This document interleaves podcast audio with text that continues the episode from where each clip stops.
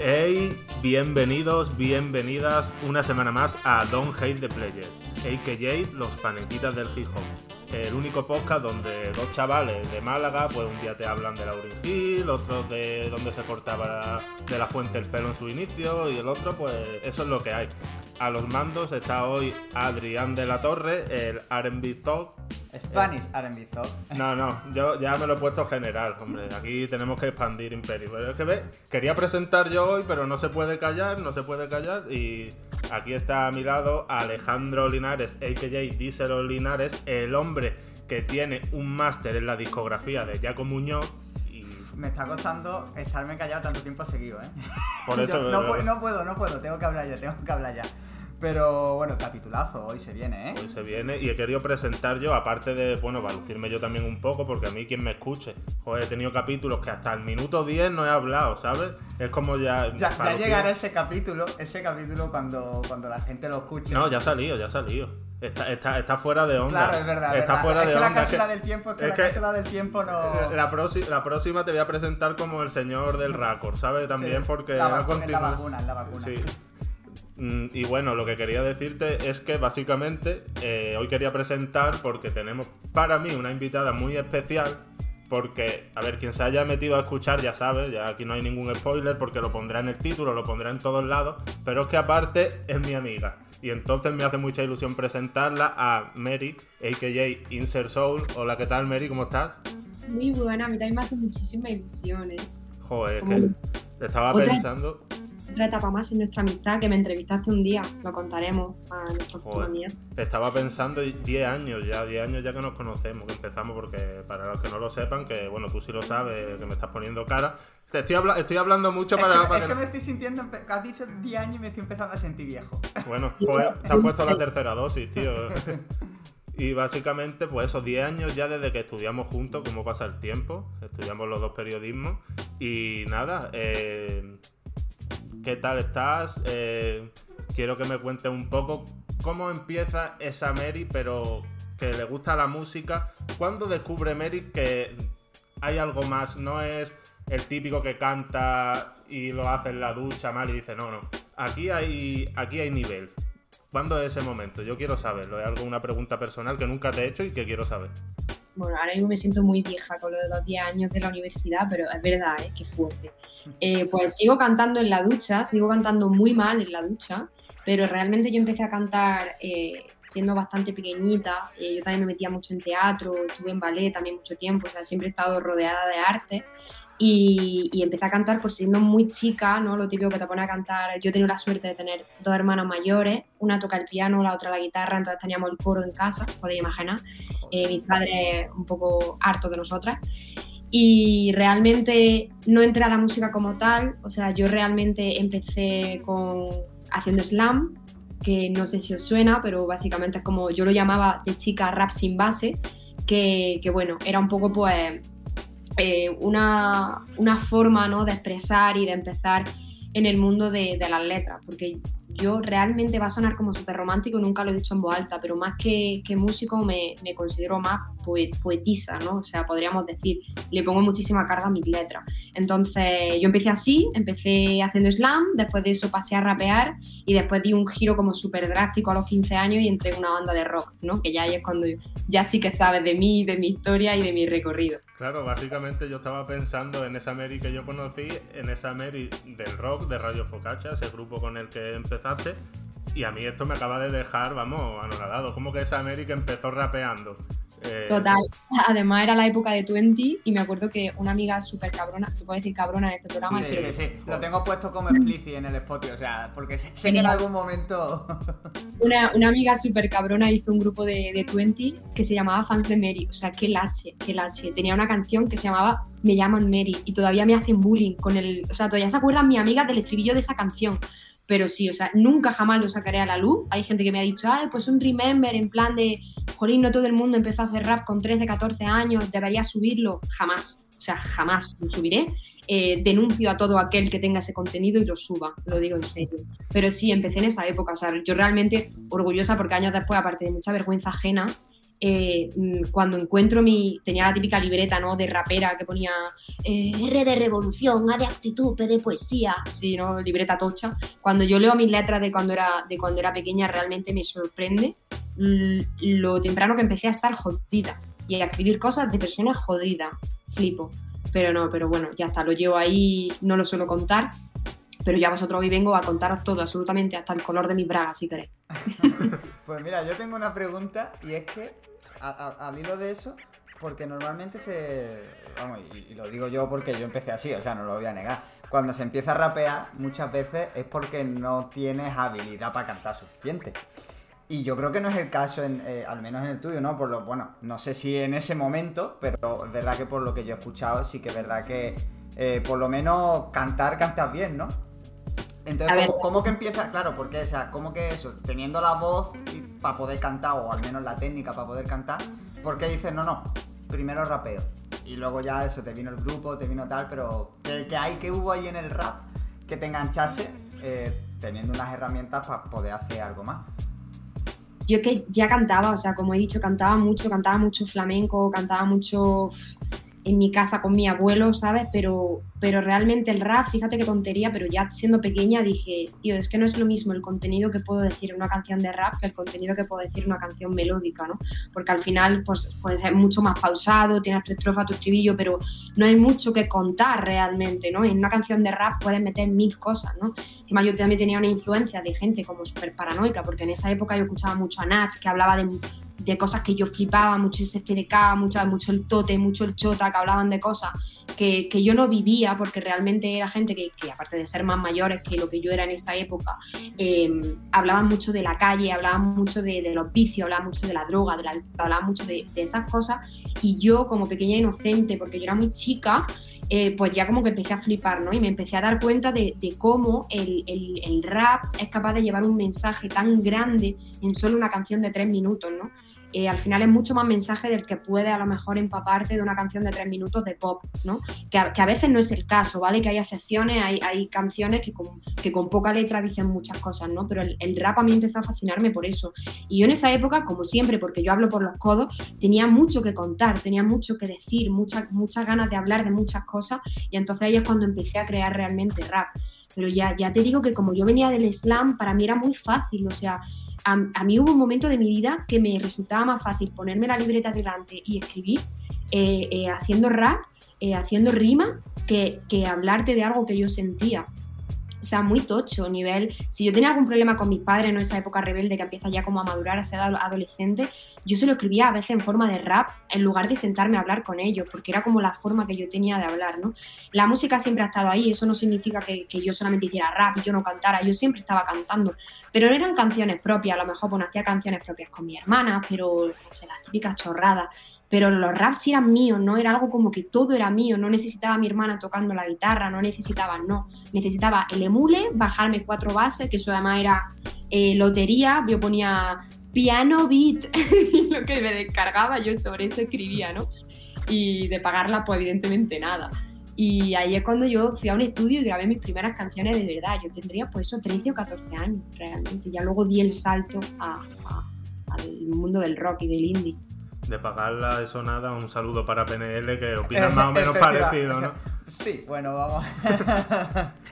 A otra escala, ¿no? Pero. Claro, Ahora yo pago todo, ¿eh? Ahora yo pago todas mis bases y toda la gente con la que curro en esa época, pues no sé de quién sería de quién serían esas bases, tampoco nunca las he publicado, bueno, las publiqué en MySpace en su época, pero nunca voy a monetizar ese tipo de bases, así que pueden estar tranquilos, vaya. Ah, bueno, entonces nada, nada. Yo una cosa que te quería decir era que quiero y me sumo a las peticiones de que reedites la canción esa prohibida. Mira, Pedro La Droga hizo algo parecido en, su vida digital, tenía una canción que la grabó hacía como 10 años antes y luego la volvió a, grabar y tiene las, las, dos versiones juntas. Yo te, yo te exijo que hagas lo mismo, porque nos, morimos de ganas. De hecho, podríamos, subirla al final de este podcast, ¿no? Como ponemos en la entrevista siempre una canción del artista al final, yo creo que sería como... Esa, ¿no? cerrar el círculo de manera perfecta. Lo siento muchísimo, pero no va a ser posible en Bahía y te eso. Lo que pasa es que en Bahía era muy diferente porque la primera versión de Bahía era de 2018, me parece, fue 2017, y realmente Bahía, que es como la que lidera el disco que hice hace poquito, que saqué en mayo, era como la versión con otra base, con otro ritmo totalmente diferente, la hice como muy del 2000, que luego hablamos de eso si queréis, pero eso sí, ahora lo de Mary de esa época, eso no va a salir nunca a la luz, yo lo siento muchísimo, pero ahí se queda. Bueno, se ha intentado. Se ha intentado. Se ha eh. intentado. Hay veces que se tiene suerte, otras que no. Yo también te quería preguntar un poco por... Tú vienes de Jaén, estuvimos hablando con Los Fire, que es un grupo de Zaragoza, que Zaragoza, dentro de no ser uno de los mercados más grandes, pues sí tiene su impacto en, en la escena de rap española. Eh, nosotros que somos de Málaga, pues también conocemos escenas importantes. Pero eso, tú al venir de Jaén, un mercado mucho más pequeño, ¿cómo te has encontrado el panorama desde tu inicio? Eh, sobre todo en- en- dentro de este género que es el que nos ocupa, pero bueno, como tú también has estado fuera, has estado entrando y saliendo, pues tienes como una visión más periférica de todo. Eh, ¿qué- cuéntame tus impresiones. Sobre todo la visión que tengo también es comparando mucho el, el estilo rock indie con el estilo urbano. O sea, cuando, cuando yo estaba en el estilo rock indie, es como que había varias bandas, éramos siempre las mismas, pero sí que había varias bandas moviéndonos, siempre estábamos buscando conciertos, siempre estábamos haciendo cosas. Y cuando yo entré al urbano fue como un poco parón, ¿no? En plan, ¿qué está pasando? No era culpa de la gente, o sea, no era culpa de, de los artistas urbanos que estamos en la ciudad, pero sí es verdad que, que socialmente hay como em, como que estamos un poco aislados, ¿no? La, si haces un concierto de ahora es un poco más normal, pero yo estoy hablando de 2019, que no hace tanto, pero aquí en la cabeza sí que hace tanto. Y, y es como que no estaba socialmente tan aceptado, ¿sabes? Porque yo recuerdo que cuando yo estaba en la banda de rock, eh, dábamos un concierto y había mucha gente que venía que no nos conocía, pero venía simplemente porque había un concierto en Jaén y es que en Jaén no se hacen muchos eventos culturales. Entonces como que se aprovechaba, venga, pues la gente iba y te iba y te veía. Pero en el tema de urbano es como, uy, no, como que somos unos kinky, ¿sabes? Somos unos alcohólicos, somos unos tal. Y bueno, un poco mala fama, ¿no? Entonces ahí sí que costó, ahí sí que empezamos un poco de cero trabajando porque la propuesta que yo llevo no es la propuesta que normalmente a lo mejor se ve en las ciudades, ¿no? Como eh, con todo mi respeto, pero los chicos que empiezan o las chicas que empiezan, así como de abajo, ¿no? Llevo una, propuesta muy trabajada, muy potente y como muy clara de lo que hacemos. Entonces, no somos un, eh, un show de nuevas, no vamos a probar, ¿sabes? Llevo 10 años subiendo a escenario, yo no voy a probar, yo voy a enseñar lo que soy y te puede gustar mucho o no gustar nada, yo no digo, pero no te vas a quedar pensando, uy, le falta, ¿sabes? Eh, queda un poco de flipada, pero es, es totalmente en serio. o No, totalmente. Tiene Bueno, una no. propuesta clara. Una cosa es que guste o no guste, claro. Yo muy a tope siempre, muy a tope siempre con el flipper. Yo aquí Claro. en los the Players siempre estamos muy a tope con el flipper. o Si sea aquí vamos de, vamos de chulo con las escuchas que tenemos, o sea, ya está. Pero lo digo porque yo sí viví esa época, yo, subí la, la- yo viví la época de subirme a un escenario a probar, ¿sabes? Y cada, cada concierto eran tablas. Eh, ya gracias a Dios, gracias a Dios, después de años pasé esa época, me subo a un escenario muy segura, defendiendo mucho lo que hago. Entonces, es una época que todos los artistas tienen que pasar. O sea, aquí nadie se sube a un escenario por primera vez y lo hace de loco. Lo siento, no funciona así, me da igual quién sea, no funciona así. Eh, tienes que comerte muchos escenarios, tienes que comerte muchos marrones, tienes que saber salir de las cosas muy rápido y sobre todo tienes que ensayar un montón. Entonces yo ya iba como con esa ventaja, ¿no? Eh, en Jaén. Costó un poco igualmente mi propuesta porque es como que la gente no estaba preparada, ¿no? Pero, o sea, preparada de, no preparada, sino acostumbrada, ¿no? A ver ese tipo de cosas. Entonces, por esa parte yo muy contenta con mi trabajo. Es verdad que hay gente en Jaén que vale un montón la pena y sobre todo las nuevas generaciones que están viniendo ahora. O sea, yo flipo, están saliendo chiquillos de 17, de 18 años que están grabando cosas que dices, ¿qué, qué musicalidad tienen dentro de la cabeza? O sea, también es tan bueno el momento musical que estamos viviendo ahora, que ahora voy a sonar muy a, a- soy una señora de 70 años, pero eh, todo lo que está pasando eh, con el tema de la distribución digital de música, de que nos está llegando música de Tokio, nos está llegando música de México, nos está llegando música de todos lados, y no solamente de los artistas potentes, sino de todo el mundo que sube su canción a internet, tú puedes escucharlo eso desde tu casa, eh, están creciendo con unas referencias nuevas, que no es lo típico que se ha escuchado toda la vida, que se nota, ¿no? Que, que ya están hirviendo ideas y creando constantemente. Entonces, ahora mismo Jaén, pues es verdad que me da mucha pena porque no apuestan por nosotros, no hay salas donde se puedan hacer, hay una sala me parece que está moviendo conciertos y está muy limitada por temas COVID y demás, Eh, no hay propuestas más allá de lo pelín que se, del pelín que se escapa del ayuntamiento, como hicieron el año pasado, hicieron un, como un festival, ¿no? Que era como eh, que nos juntaron a los seis grupos que más votó la gente y luego una, eh, una clasificación, ¿no? Que por cierto quedé primera, no es por nada. pero eso fue muy guay porque fue una manera de juntarnos en el escenario a mucha gente que ya nos conocíamos entre nosotros, pero aunque seamos de Jaén no nos habíamos puesto cara, ¿no? Entonces sí que a veces, a veces un 1% hay cosas, pero normalmente no. No se juntan ya los chiquillos en la Alameda a rapear cosas, que eso en mi época se hacía un montón, ahora que yo sepa no se hace. Sí hay gente que está intentando promover un poco las batallas de gallos, pero Jaén le cuesta tanto, tío, pero le cuesta no por los artistas, hay muchos artistas y hay mucha gente con ganas y hay gente grabando en Jaén con mucho talento, muchos productores con mucho talento.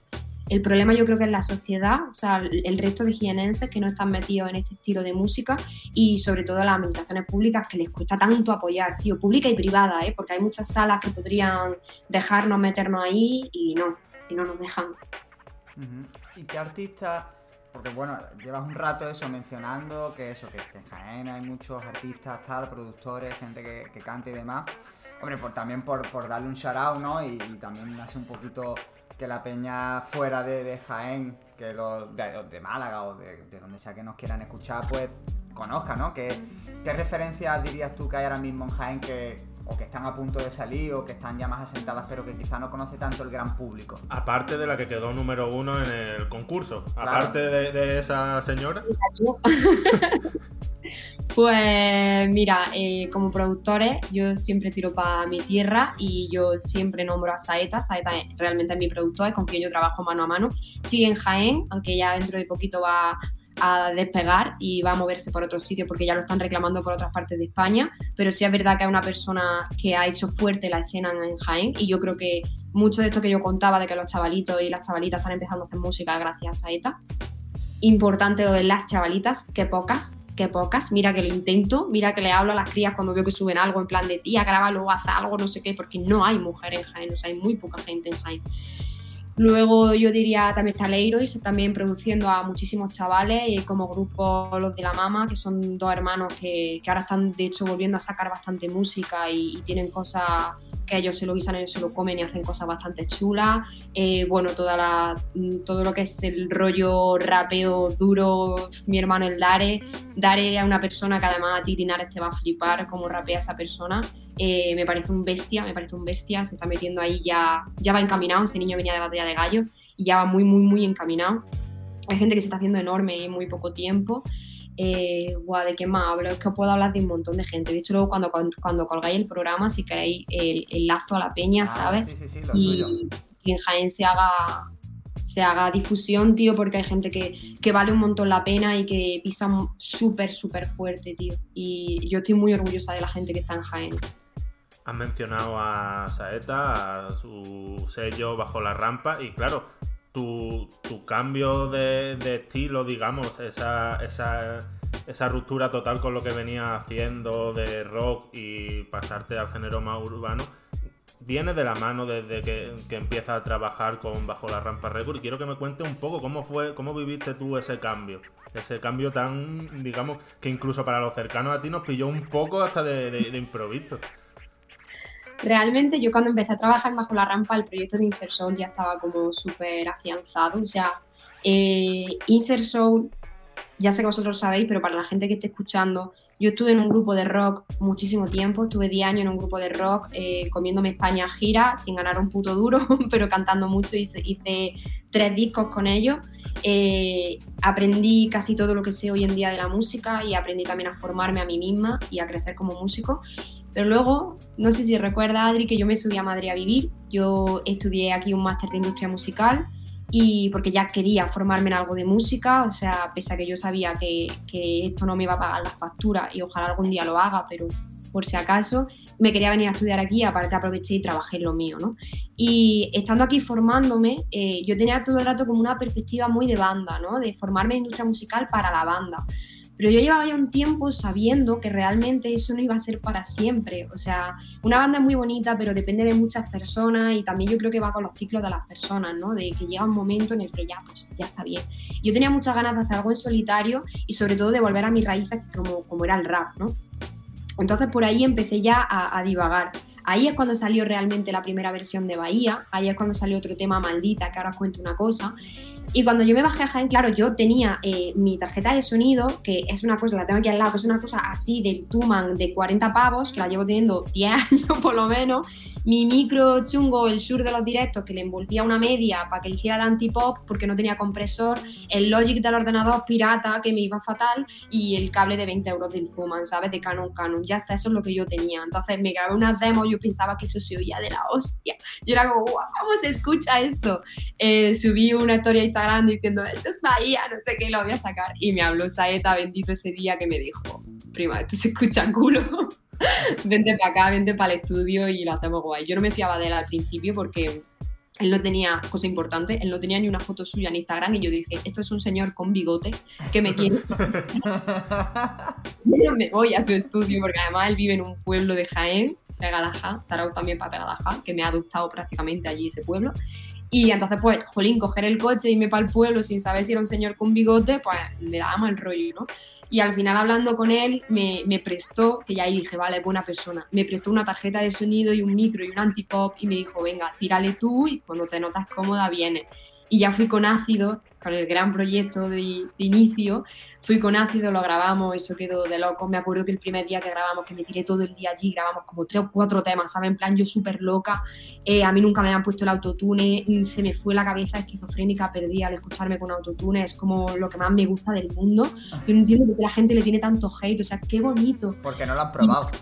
Exactamente, exactamente. es que usas ahora en TikTok, que a veces me, me lanzo y saco cosas, eh, cuando subo cosas de concierto que se me escucha con autotune, la peña comenta super hater, habría que verte sin autotune. Y yo, literalmente, el otro 50% de vídeos soy yo, a capela. O sea, porque la gente es tan hater? Pero bueno, eso es otro tema.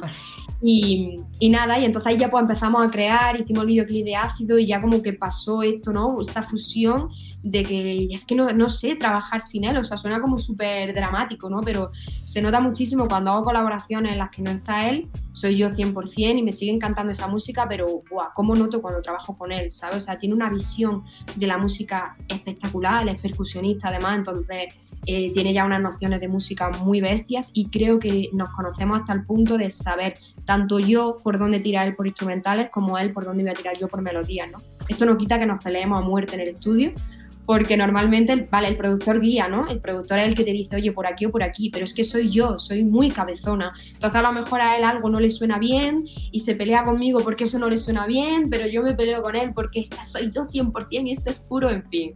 Pero, buah, somos de verdad el Dream Team, o sea, trabajamos muy, muy bien, muy bien y ahora que ya va a empezar, como he dicho antes, a abrir su ala y a trabajar con otra gente eh, de fuera, por ejemplo, está con el Petit del recorrido en Barcelona, trabajando también mano a mano, pues igual eh, no trabajamos tantísimo juntos, pero igualmente yo estoy súper agradecida porque Bahía también es hija suya. Claro, además aquí será porque nos gusta mucho esa conexión que hay entre productor y, cantante y aquí la fomentamos siempre porque además yo creo personalmente que así es como salen los mejores trabajos. Sí, sí, y de hecho, bueno, en la anterior entrevista con los Five también hablaban un poco de, eso, ¿no? Dice, no, sí, bueno, él tira mucho de por aquí y tal, yo canto y al final acabamos negociando mucho, ¿no? Es como la, eterna negociación entre el productor y el, y el intérprete, ¿no? Que, que, a ver, está muy bueno porque es verdad que sí, que desde ahí es donde salen los conceptos más trabajados, ¿no? Dos cabezas al final pensando siempre dan como eso, pues como visiones, una foto más completa que, que, solo una persona al final. Sí, totalmente. Dios me guía, pero yo conduzco, ¿no? Que diría Rosalía. Me ha recordado a cuando lo iba diciendo. Y ha sacado ácido y justamente te quería preguntar, eh, no me acuerdo exactamente en qué año fue exactamente, ¿te acuerdas de ácido cuando sacaste? Porque es el punto de partida a una serie de singles, de canciones que no están englobadas, si no me equivoco, en ningún proyecto conjunto, pero que sí están todas lanzadas con su videoclip. Digamos, es como la primera etapa de Insert Soul que se caracteriza por eso, por vídeos muy potentes, por un cambio de sonido mm, muy diferente para todos los que te conocíamos. Eh, que no tiene nada que ver y quiero que me cuente un poco, porque claro, Ácido es el punto de partida. Sí, Ácido se estrenó el 19 de mayo de 2019. Eh, íbamos flechados, o sea, en serio, íbamos flechados por eso, porque cada canción venía con su videoclip, eh, nos lo curramos muchísimo. Eh, de verdad que me entregué al máximo, pero llegó 2020 y llegó la pandemia. Fue como caos total, o sea, todo se paralizó, tenía un montón de fechas ya negociadas, porque poco se habla de que en septiembre de 2019, que yo era tan nueva en esto, teloneé a Nato Iguar en que para mí fue eh, lo máximo, porque yo los adoro, lo he escuchado desde hace muchísimos años, desde que empezaron aquí callejeando en Madrid, y entonces para mí fue como súper fuerte, ¿no? De, llevar cuatro meses en esto y de repente ya estar con ellos subir al escenario, ¿no? Y cuando más fechas me salieron después de ese impulso, llegó la cuarentena, ¿no? Y, y todo se cerró. Es romántico y poético porque Bahía lo sacó el 19 de mayo de 2021. O sea, quería que fuese la misma fecha en la que saqué Ácido, porque era un poco, pues, pues eso, ¿no? Hacerle un poco honor a cómo empecé o no empecé la música, o sea, cómo empecé como Insert Soul, ¿no? Y sí que ha sido un camino súper bonito. Y esas primeras canciones, esos primeros videoclips, esos primeros curros con, con mis niñas, con mis bailarinas, con la Soul Crew, fue un momento como súper bonito, ¿no? Hasta que llegó la cuarentena. O sea, yo considero como la cuarentena el antes y el después de, de Mary como inserso, la verdad. ¿Y qué cambio has notado? Quiero decir, ya que dice el antes y el después, ¿qué, qué notas diferente aparte de lo obvio que es, pues, digamos, las restricciones que se dan por la pandemia y tal, pero ¿en qué, en qué más notas tú ese cambio? Realmente el parón de la cuarentena es cuando yo aproveché y hice Bahía. O sea, hice un disco de 14 canciones, un disco que también saqué en, formato físico. no, no, te adelantes, no te adelantes, que eso es una pregunta aparte que me interesa mucho. vale, pues pero vamos, que básicamente no iba a ser un disco ni mucho menos tan largo, iba a ser un disco como, yo quería un EP, yo quería un EP de tres o cuatro canciones, yo quería darle sentido a Bahía, que era el tema como, Bahía y Maldita eran como los primeros temas que yo creé en Madrid, estando sola en un ático de 15 metros cuadrados, y quería volver a eso, ¿no? Lo que pasa es que pasaron circunstancias, o sea, vino la pandemia, eh, no solamente nos encerraron, sino que salud mental cero, y a mí me diagnosticaron, eh, bueno, depresión, pero, pero personalidad, o sea, un trastorno de personalidad ansioso-depresiva. Entonces es como que de repente me rayé muchísimo porque Adri, tú me conoces, yo soy como la alegría de la huerta, ¿no? Yo pensaba que tenía una pequeña depri y cuando eh, hablé con profesionales y demás y, se fueron más allá de, oye niña, es que igual tú, tu persona es así, ¿no? Ahora ya entendía cómo escribía tantas rayadas de pequeña, Nunca he estado bien, joder, nunca he estado bien.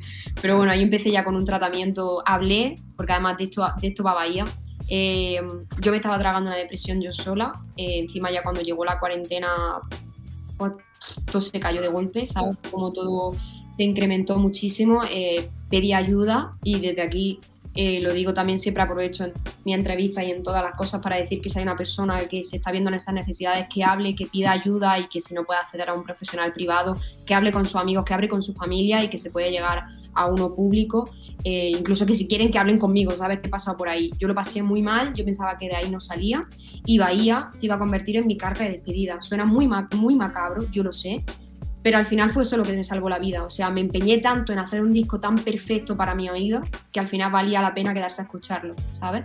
Y al final pues empezó a llenar de canciones, se llenó también de colaboraciones, de gente que me cruza por el camino, como Masi, como El Petit, o sea, estoy súper, súper agradecida de la gente que me, con la que me he cruzado. Diego El Llane, mi hermano también. Y salió un disco como súper precioso, tío. Entonces para mí fue el antes después porque fue una caída tan gorda de la que yo pensaba que no salía, o sea, yo he tenido mala época en mi vida, pero como esa nunca jamás. Y ya a partir de ahí fue como, mira, que venga lo que venga, sabes que mañana amanece y es que da igual el resto. Pues la verdad que nos has dejado un poco sin palabras porque, claro, un testimonio así, pues, y aquí animamos igual a todo el mundo, toda, hay que cuidar la salud mental, que es lo más importante. Y más en, esto, en estos momentos, ¿no? Que al final, como tú dices, ¿no? es verdad que estos momentos son complicados y vas con la que está cayendo la salud mental. Claro, no tienen más que ver las estadísticas cuando tanta gente de repente por algo hay, hay mm. algo que está fallando. Claro, a mí sobre todo me llama la atención de, de esto, ¿no? De cuando hablas de eso, de que vaya te sirve como, bueno, al final es como un desahogo, ¿no? Como una catarsis. Claro, estás, estás como eh, vomitando, por así decirlo, ¿no? Todo, todas esas vibras en, un disco, ¿no? Y, claro, ya al hilo de lo que te quería preguntar un poco, yo creo que también supongo que tendrá relación, la, porque claro, esto no solamente, al final, nosotros ¿no? nos, componemos de, de, muchas cosas y no solamente tu vivencia, sino también tus influencias, ¿no? Entonces, ¿cómo mezclas esas vivencias que tú estás teniendo, es decir, ese momento del, confinamiento, de estar pasándolo muy mal, ¿no? De estar volcando todos esos sentimientos en, lo que estás componiendo y demás, con tus influencias, ya sea, pues, ya sea con las influencias que tú has tenido siempre de rap, es decir, eh, esta gente que me ha gustado, esta gente que suena de este estilo y que yo quiero que sea, con lo que tú crees que se estaba adaptando a lo que tú estabas escribiendo. Es decir, yo estoy escribiendo esto y ahora mismo pues estoy escuchando también por aquí esta gente que, que, me está llamando mucho la atención porque está conectando conmigo de alguna manera, ¿no? Sino como un poco mm, decirnos cuál es el, resto de ingredientes de ese caldo de cultivo que, que es Bahía, ¿no? Aparte de esto que nos has contado. Pues realmente, o sea, en cuanto a referencia, yo creo que soy la persona más, más rara del mundo, ¿no? Porque como, como yo digo, empecé en flamenco, ¿no? Yo tengo mucha influencia flamenca, o por lo menos la tuve durante mucho tiempo, ¿no? Yo siempre escuchaba a mi abuelo, escuchaba la radio, escuchar la tele o ponerse sus cancioncillas de flamenco. Al parecer me cantaba en la cuna, yo eso tristemente no lo recuerdo. Pero sí que sí he tenido un montón como de referencias eh, nacionales, como muy de aquí, ¿no? Muy de raíz, muy Andalucía. Pero luego sí es verdad que desde chica me ha apasionado muchísimo el R&B, o sea, todo lo que es Areta, Eta James, eh, luego ya más moderno Cristina Aguilera, que seguía como la estrella de Eta James totalmente, o sea, tiene mil cosas de giro y demás que, son de Eta. Eh, me, me ha gustado muchísimo el jazz, mi padre me ha formado mucho en jazz, en soul, incluso he tenido la suerte de tener una familia muy melómana que los domingos me despertaba con música. Eh, a lo mejor un día Beethoven por la cara, ¿no? Pero otro día no sé, Pink Floyd, entonces no sé, luego las referencias también que tuve cuando estaba con la banda, pues sí que eran más rollo más ¿no? Mucha, mucha influencia en Paramore, en, en Arctic Monkey, en, bueno, en bastantes grupos así. Y cuando ya llegamos a Bahía, bueno, yo ya empecé a escuchar como gente de R&B más moderna, en plan Summer Walker, gente así, y cuando ya llegamos a Bahía, eh, hubo una explosión en mi cabeza, ¿no? O sea, realmente, si, si, tú escuchas el disco, vas a escuchar flamenco con el Diego Llane, vas a escuchar Bahía, es total una referencia de los 2000, o sea, es que la hicimos así a los coros son Cristina Aguilera total, porque es que ahí no podía ser más yo de pequeña, o sea, en Bahía era yo de pequeña, pero es que luego incluso cogí referencias de mí misma, o sea, hay un tema eh, me parece que era Ciclo, que es muy parecido a Emperador, que es una canción que yo saqué con Ravi Fucacha. O sea, yo misma teniéndome de referencia, ¿no? Y en cuanto duele por aquí, eh, que fue como el tema también más sonado del disco, hay un puente que está también clavado a la Mary del pasado. O sea, lo que yo habría compuesto con, con una banda detrás, lo, lo, marqué ahí, ¿no? Entonces, es como explosión de referencia y explosión de mí misma también, de llevarme al límite, ¿no? Era como. Digo que fue bonito el disco porque pese a que, a que sea muy drama todo esto, el, tema de querer que fuese como una despedida, una imagen final de Mary, me hizo llevarme al límite y decir, es que quiero enseñar todo lo que puedo hacer o todo lo que me salía en ese momento hacer, porque tampoco es que yo estuviera como súper bien, ¿no? De hecho, eh, no, no, me enorgullezco para nada, pero, pero fue una época en la que abusé de muchas cosas y la canción de Mi Vaso no puede estar más clara, o sea, yo no podía grabar si no estaba borracha. No estoy orgullosa, o sea, no lo digo rollo, botellón en el estudio, no, no, no, no lo digo nada orgullosa, de hecho ahora mismo no bebo y me quita un poco de toda esa mierda, pero, pero fue como llevarme un poco al límite, ¿no? Y, y, estar todo el rato y más y más y más. Entonces hoy en día cuando escucho el disco, para mí no es agradable escucharme decir esas cosas, pero, pero sí que es bonito decir, joder, tía, mm, tu polla ahí, sabes que estaba hecha una puta mierda y sacaste 14 temas eh, ahí de la manga mm, hablando de este tipo de cosas, ¿no? Y hoy en día cuando, cuando me viene una persona cercana normalmente que me cuenta que está hecha una mierda, eh, me lo dicen a yo, ¿eh? no lo digo yo, que, que Bahía le ayuda. Es verdad que en Bahía no hay ninguna canción que diga, venga, vas a salir de esta, anímate, no es, no es un disco para ponerte de buen rollo, pero es un disco para que te sientas comprendido de que hay gente que está pasando por eso, tío, y que yo hoy en día estoy aquí y que salí de esa mierda. Entonces, si yo salí de esa mierda, todo el mundo puede salir. Claro, yo lo que te quería comentar, además, escuchando Bahía, pues las dos cosas que se me vienen a la mente ya las has comentado. Una es decía Pablo Vinuesa, un periodista que estuvo con nosotros, que la gente que decía, no, yo es que escucho de todo, normalmente era mentira, pero que en su caso era verdad. Y yo que te conozco, sé que en el tuyo totalmente es cierto porque no, mm, no sé, no hay género que tú no escuches. Y eso se refleja mucho en el disco porque si hubiese una entrada de Bahía en Wikipedia, en el apartado de género no sabrías qué poner. Si RB, si pop, si eso, flamenco, si dembow, porque lo tiene todo. A nivel, a nivel de. Es muy ecléctico, coge muchos géneros, una especie de cajón desastre. Y el otro tema que has comentado y que se resalta en el disco es precisamente esas letras tan profundas, tan duras, que no te sueltan en ningún momento. Es que no hay ni una canción que te dé respiro a, nivel lírico.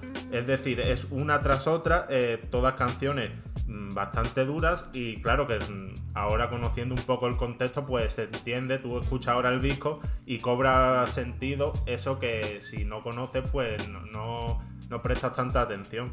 Y lo has comentado. Esto he hecho lo de que más que una pregunta es una reflexión, pero eh, es que básicamente era lo que estaba pensando y me lo has respondido antes de preguntártelo. Yo, yo de hecho, fíjate que al final lo, habéis, lo, lo has dicho tú, nada más, nada más empezar la entrevista, o sea, cuando, cuando has estado contando, y, y yo de camino a eso, como buen señor mayor poniéndome mi, mi tercera dosis, pues digo, estaba haciéndole el repaso al disco, digo, antes de tal, de hacerle un repasillo, y ya, intentando como eso, como, como sacarle eso, sacarle la amiga para, intentar hablar, y digo, tío, es curioso que, porque incluso, incluso escuchando a, a muchos artistas de, ahora, potentes, incluso raperos potentes, es raro encontrar discos donde, donde haya ya dos estrofas.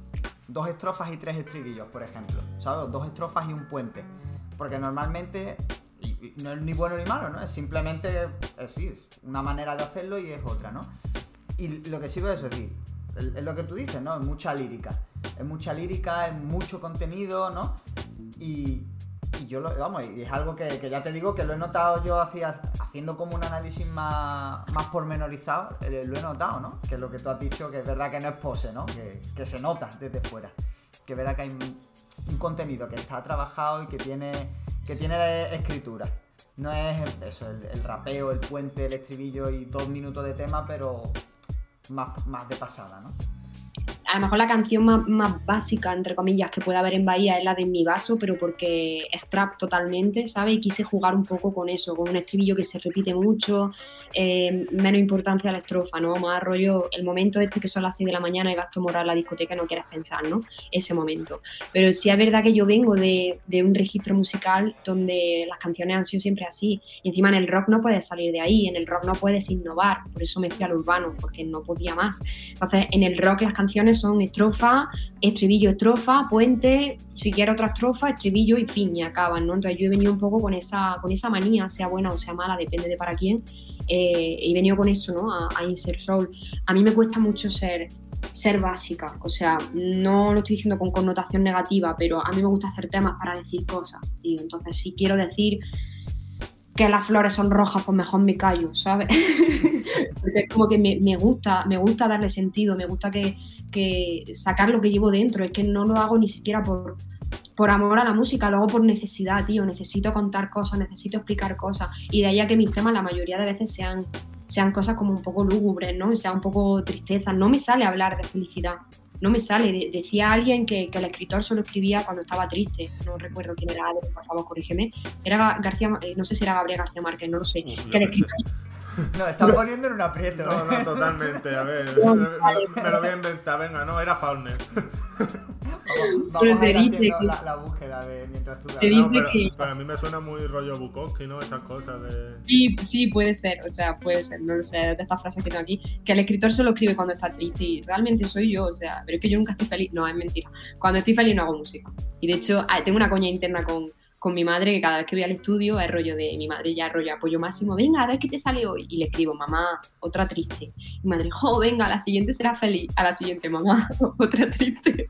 Y es como mi, ma- mi madre ya ha dejado de confiar en que vaya a estar algún tema feliz. Bueno, te voy a contar que hay una colaboración en marcha que no puedo decir con quién es, Ojo, ah, No, no, no, no. no puedo decir con quién es, pero digo que lo he nombrado como una de mis referencias en rap al principio de la Yo, yo ya sé quién es. Yo, yo, que, yo que he estado ojo a visor. Sí, eh, desde lo no lo digas por aquí, luego me lo cuento. No, no lo A digo, no lo no digo. estoy 100% segura que salga, yo espero que sí. Eh, pero bueno, en ese tema, y, y lo hago porque es la persona que es y la admiro muchísimo, ahí, al ahí no voy a tener mucho protagonismo, en plan, no voy a tener mi estrofa, voy a tener mi estribillo y un puente. Ahí sí, ahora en mis propias canciones, hacer solo un estribillo, un puente y fuera, no puedo, o sea, no puedo, soy como, soy como el chiquito contando chistes sentado, no puedo, no puedo. Joder, buena eh, eh, referencia. esa está bien tirada, eh. Sí, Eh, sí, es- Esa no, venía preparada. Un 4. Mm, Por cierto, hay que decir que hemos estado buscando la cita y Linares no la ha encontrado. Así que entre paréntesis te la apropias tú y ya está. Claro, exactamente. soy mía, ¿sabes? Soy tan máquina últimamente.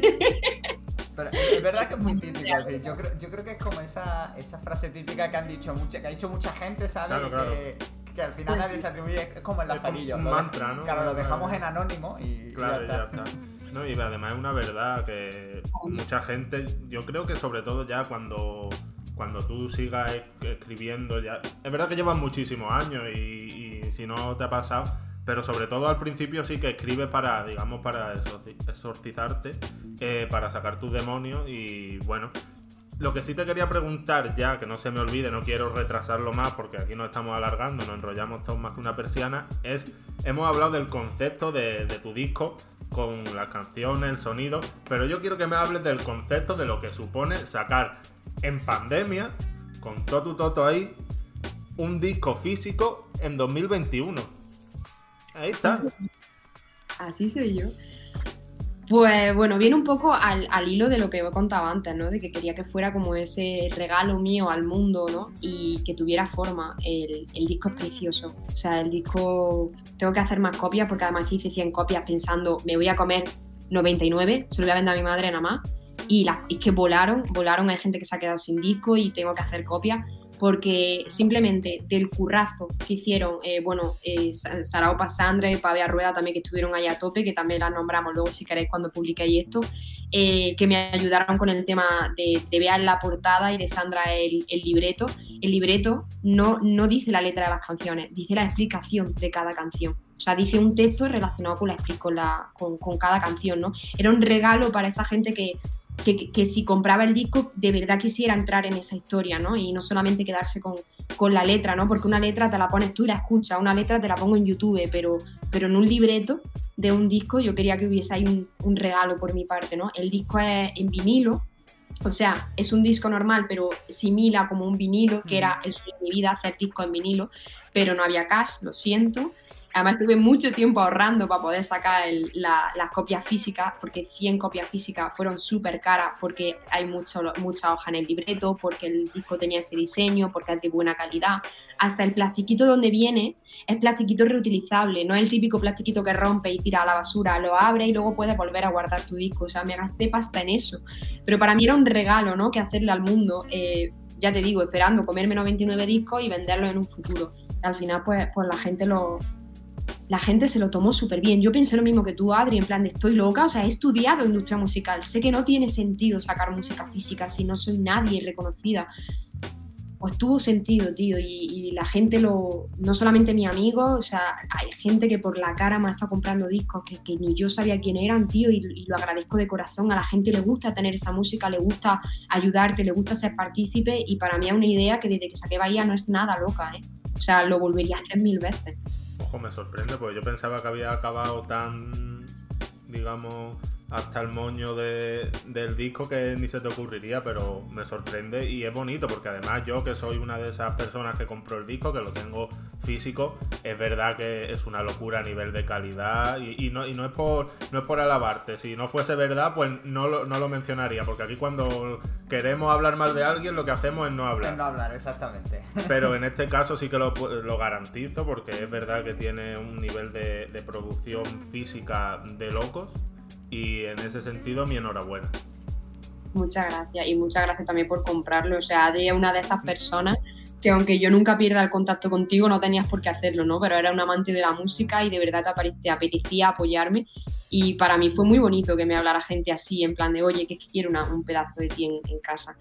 Y bueno, luego sacamos también unas ediciones especiales que, que, eran bastante guay porque tenían un botecito, me lo ocurre a mano, eran, eran como un botecito de cristal con el pen dentro, con todas las canciones de Bahía, pues si las querías poner en el coche, que ya hay coches que no tienen para disco, por ejemplo el mío. Eh, y aparte cosas como inéditas, ¿no? Una versión de Frank Ocean que saqué solamente en Instagram o cosas así como inéditas y aparte el libreto en, buena calidad de que las pudiera ver en, tu ordenador sin dejarte los ojos, ¿no? Y esa caja, bueno, también volaron, o sea, fue rollo de voy a hacer solo 10 y al final hice como 30 o 40 y no, quise hacer más porque eso sí que tirarme tarde y tarde haciendo manualidades porque el botecito de cristal simulaba una playa, o sea, con arena blanca y, con, y lo ponía yo, me encantan las miniaturas, por cierto, soy la loca de las miniaturas, pues me dediqué a hacer eso. Entonces yo creo que que a la hora de vender un producto, aunque sea un producto que ahora mismo dices, wow, un disco, ¿quién quiere tener un disco? La gente ya lo compraba por el curro, en plan de, tío, yo quiero tener eso en mi casa porque son productos únicos, ¿sabes? Y yo creo que la gente realmente, si te lo ocurra bien, en el sentido de que si lo haces bonito y lo haces de corazón, la gente va a seguir apoyando eso. Estoy totalmente de acuerdo. Que esa edición yo no la tengo porque yo soy un tieso y si queréis que la tenga, cabrones, contratadme, yo aquí hago un alegato. Patreon de Don Hate Player dentro de poco. Ojalá, quién sabe, bueno. Y pero también la he visto porque si no me equivoco creo que Rafa la tiene, me la enseñó y tal y es que, es que cuando una cosa se nota que está hecha con mimo, se nota. Y no sé si te iba a preguntar tú algo porque estaba ya metiendo No, ahí. yo, vamos, eh, sí que es verdad que es lo que tú dices. Al final yo creo que lo guapo de- del disco no es ponerte el disco. O sea, hoy en día yo creo que el 2% de la gente tiene para reproducir un disco en su casa. O sea, yo tengo aquí 10, 15 vinilos y yo no tengo tocadiscos. O sea, yo no, he comprado los vinilos por eso, ¿no? Es lo que tú dices, al final ves el curro, ves una edición, ves un apoyo al artista, que yo creo que al final eso es lo que mola. Y aparte de eso, ¿no? Ya bueno, después de haber visto todo este proceso, tal, mm, de haber parido ya a, a Bahía, ¿cuál es? Porque bueno, después de eso, que fue el año pasado, sí que sacaste también un single después, el, el de Bajo Cero, si mal no recuerdo, ¿no? Sí. Exacto.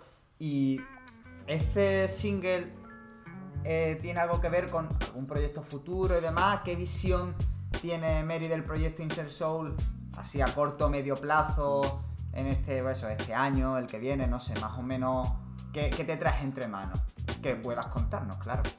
A ver, realmente Bajo Cero eh, era como una extensión un poco de Bahía, porque Eso iba a yo hubo- sea, yo hubo muchas cosas que toqué en Bahía, de hecho, yo haciendo Bahía eh, perdí a todos mis abuelos a la vez y para mí eran parte fundamental de mi vida, o sea, mm, fue muy duro para mí y, no había una canción en la que yo los despidiera de verdad, o sea, yo realmente escribí bajo la rabia porque yo estuve tiempo enfadada, por ejemplo, con mi abuelo, que es el que me ponía el flamenco.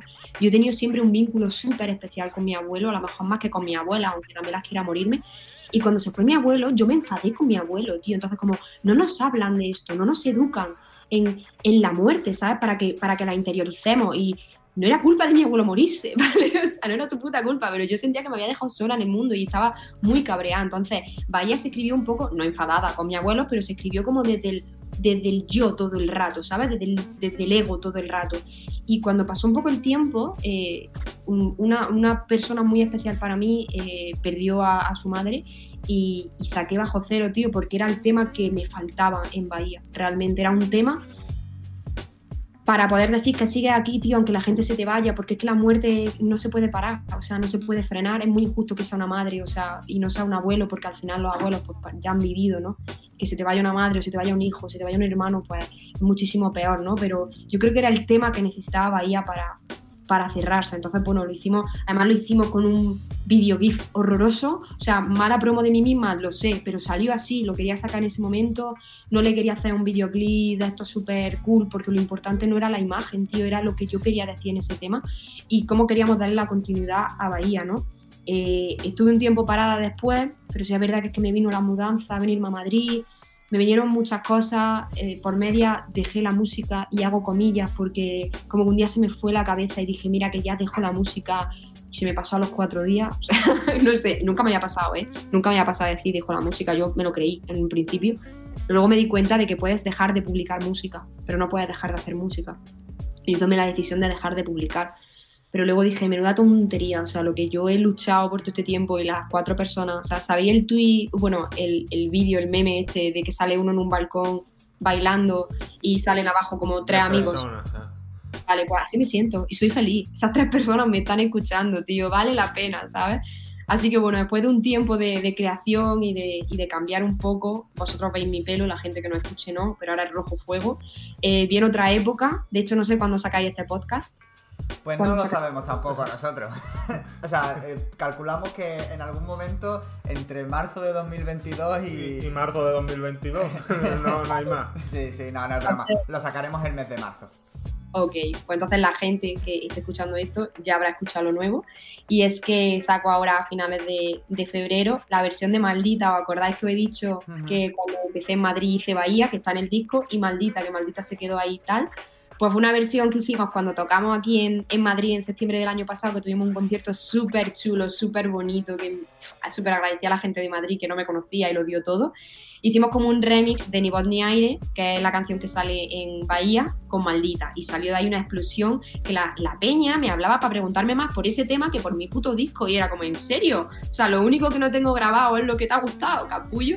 Pero bueno, entonces le hemos hecho caso y vamos a sacar una versión de, de Maldita. Y yo espero que esto ya sea como, como el inicio, ¿no? Ahí ya sí es verdad que cierro Bahía, mm, ahí se queda, le tengo amor-odio pero ahí se queda. Yo creo que ya ha sido esa Insersol, la época de esa Insersol. Y ahora viene otra, ¿no? Que si ya tenía las cosas claras, ahora las tengo el triple. Y vienen y se vienen cositas. A mí me ha hecho mucha gracia cuando Linares, dentro de todo lo, profundo, lo duro que es los temas que hemos tratado, cuando Linares ha dicho eso de que como que bajo cero empezaba como una nueva etapa, digo, mm, no, no empieza ninguna nueva etapa porque es básicamente pues lo mismo eh, con otro tema, pero digamos que el sentimiento es el mismo. Yo sí creo que ahora te viene una etapa nueva y que, y que yo también espero con bastante ánimo que se pueda asemejar quizá un poco más a la etapa Insert Soul Preparón, pero con todo lo que sabe de, después de la pandemia, de crear un disco, y la verdad que tengo mucho interés por escucharlo. No sé cómo lo ves tú, cómo te ves tú de cara al futuro, si piensas que es parecido o no. Yo creo que una versión eh, más madura, eh, menos no me dejo de llevar menos por los sentimientos, o sea, sigo haciendo música triste, lo siento, pero, pero ya no estoy en, esa, en ese pozo, ¿no? Entonces ya he salido de ahí a una versión mucho más madura y sobre todo una versión más colaborativa, porque a mí me ha costado mucho siempre hacer colaboraciones, me ha costado un montón y ahora estoy conociendo a una gente, me he dado cuenta de que me ha costado un montón porque a lo mejor no era la gente indicada, ¿no? Con la que hacerla. Y ahora estoy conociendo gente que es maravillosa, que que las ideas creativas nos salen por todos lados, que no hemos sacado un tema y ya queremos ponernos a hacer otro. Gente que está contando conmigo, gente que me manda su proyecto, Mary, tía, métete aquí que va a quedar increíble y eso ya a mí me hace sentirme súper grande porque es como, jolín, una canción es un hijo, ¿sabes? Y tú no se lo das a cualquiera, no le dejas entrar allá a cualquiera, ¿sabes? Y es bonito que me manden las cosas. Que no es lo típico de, tía, colabo, no, ¿sabes? Gente profesional que te manda un proyecto y te dice métete aquí tal, como lo que ha pasado con la persona que no puedo contar. Pero eso es muy bonito por eso, porque, porque cuando la gente te busca para poner su trabajo más bonito es súper guay. Entonces, esta Mary que viene, eh, Insert ahora, pues va a ser mucho más madura, va a ser más colaborativa y sobre todo espero que no pare también quiero ser más profesional, quiero, quiero no fallar a la gente de estar tres meses sin sacar música, a mí eso me duele más que a la gente porque yo soy consciente todos los días, la gente se olvida de mí hasta que vuelvo a sacar algo, pero yo sí que soy consciente y, bueno, creo que, creo que me lo debo y, también se lo debo a la gente que me apoya en algún momento. ¿Vas a decir algo? Sí, bueno, ya es simplemente por, tirar un poquito la, la, autopromo, ¿no? Bueno, ya hemos estado hablando de eso, pero no sé si te encontraremos en algún lado próximamente, si tienes alguna fecha en algún lado, conciertos, tal, pues hombre, aquí tu, tu poquito de promo en directo. Antes de eso tengo yo una última pregunta porque eh, lo has comentado al principio, pero se ha pasado y era eh, que tú llevas mucho tiempo en los escenarios y como tiene que ver con esto, pues te lo quiero preguntar, tú llevas mucho tiempo en los escenarios y ahora lo que está pasando con esto de que llevamos dos años prácticamente sin conciertos es que hay gente que se está pegando sin haber hecho un, un concierto en su vida. Entonces, yo quiero que para la gente que nos escuche y que no conoce a Insert Soul, ¿qué se puede esperar la gente de Insert Soul en los directos? Cuando va a haber un concierto de Insert Soul, ¿qué se encuentra? Porque si a lo mejor, claro, hemos estado hablando aquí de, que Bahía cuenta nada más que pena, pero yo sé que el directo de, de, Insert Soul es mucho más potente que eso y no vamos todos a que vamos a escucharte, nos vamos a cortarnos las venas. Cuenta, cuenta un poco. A ver, Insert Sol en directo, y no es porque sea yo, pero es eh, un todoterreno. O sea, eh, estoy muy orgullosa de los shows que hacemos porque cuento con, con la Soul Crew, que son una panda de bailarinas maravillosa. O sea, son tías súper profesionales que te quedas sin boba mirándolas. Cuento con Saeta también en directo, que no solamente es mi producto de estudio y me parece que es un show de, de, no parar, o sea, de no pestañear, ¿sabes? Y ya no solamente porque lo diga yo, porque lo haga yo. O sea, yo hice el show de lo que a mí me gustaría ver y yo soy muy exigente. Yo he ido a muchos conciertos, soy muy exigente, sé lo que quiero ver y, sé entretener a la peña. O sea, Adri lo sabe, soy un mono de feria. Entonces no me callo o sea, los conciertos y, y yo creo que, que, es muy interesante ¿no? verlo. A mí me encantaría sacarme a los ojos y verme de fuera, sinceramente sé que tengo muchos fallos, por ejemplo, hablo mucho, que es como cállate ya, ¿no? Pesada. No, pero siempre, siempre hay que mejorar, siempre hay que hacerlo mejor, pero la gente con la que he hablado, que ha venido a mis conciertos, es que ellos mismos me lo dicen, en plan de no me esperaba para nada este nivel. Y es que está muy preparado, está muy, muy preparado, tanto vocalmente como físicamente, como las coreos.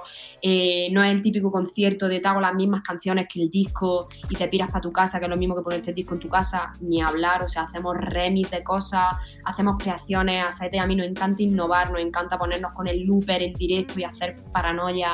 Eh, yo en los conciertos yo me considero artista de escenario.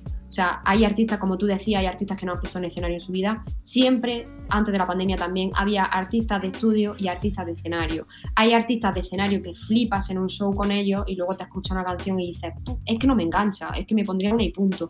Y viceversa, hay gente que te encantan sus discos, te encanta su... Luego la ves en un escenario y dices, pues que no me transmite una mierda, ¿no? Eh, yo creo que divido muchísimo esa parte. O sea, la Mary de estudio es una Mary que te va a gustar quedarte a escuchar, pero la Mary de escenario es un artista que no vas a dejar de mirar en ningún momento. O sea, que te va a gustar el show completo, ya no solamente por mí, o sea, sino por el equipo con el que cuento. Es que ¿Y, no es que- dónde lo vamos a ver próximamente? Porque después, hombre, después de esto la gente querrá ir a veros. Bueno, fechas confirmadas ahora mismo, el 19 de marzo estamos en Jaén, en el IFEJA, eh, que va a ser bastante guay. Eh, también vamos con De la Mama, si, si no recuerdo mal, que ya lo he mencionado. Y de momento buscando a ver cuándo puedo sentar mi culo en una sala de, de Madrid, porque es verdad que ahora con esto de la cuarentena todo el mundo quiere dar conciertos, todo el mundo quiere saltar a la calle y yo quiero hacerlo bien. Entonces ahora que viene la, nueva época, como hemos dicho, ahora que vienen eh, temas nuevos, temas bastante potentes y no es porque sean míos, creo que es hora ya de presentarme en la capital como, como lo que soy a partir de ahora. Entonces, tengo muchísimas ganas de volver a tocar aquí porque la otra vez que tocamos en Madrid fue grandioso. La tierra siempre tira, pero dicen que nadie es profeta en su tierra. Yo me considero un poco profeta, pero de las malas. y, y bueno, y es verdad que me gustaría también mucho pasarme por Andalucía. O sea, estoy conociendo a gente en Sevilla maravillosa, gente de, de Granada, artistas de Granada que, que están creciendo a un ritmo increíble, que están madurando también musicalmente de forma súper guay y, y bueno, y me encantaría volver a mi tierra, que es Málaga. Hombre, Pero por mi favor, hombre, por favor. Estaba esperando, ¿no? Me encantaría, o sea, me encantaría llegar al momento en el que pueda llenar una de las salas tochas, porque es verdad que yo cuando iba con mi grupo llenaba las salitas estas pequeñitas, los pubs pequeñitos, y para de contar, ¿no? Pues a mí me encantaría ir a las salas donde yo he visto a los grandes, ¿sabes? Subirme en ese escenario. Y además que va a ser como una reunión de la promoción 2012-2016 de periodismo. Oh. pues, además, eso va a ser, vamos, ojalá, ojalá pronto, pues molaría mucho. Me encantaría, me encantaría. Ya, ya próximamente a ver si van saliendo fechas. Yo animo a la gente ahora que está escuchando que me siga en redes, que esté un poco detrás mía, que yo lo publico todo.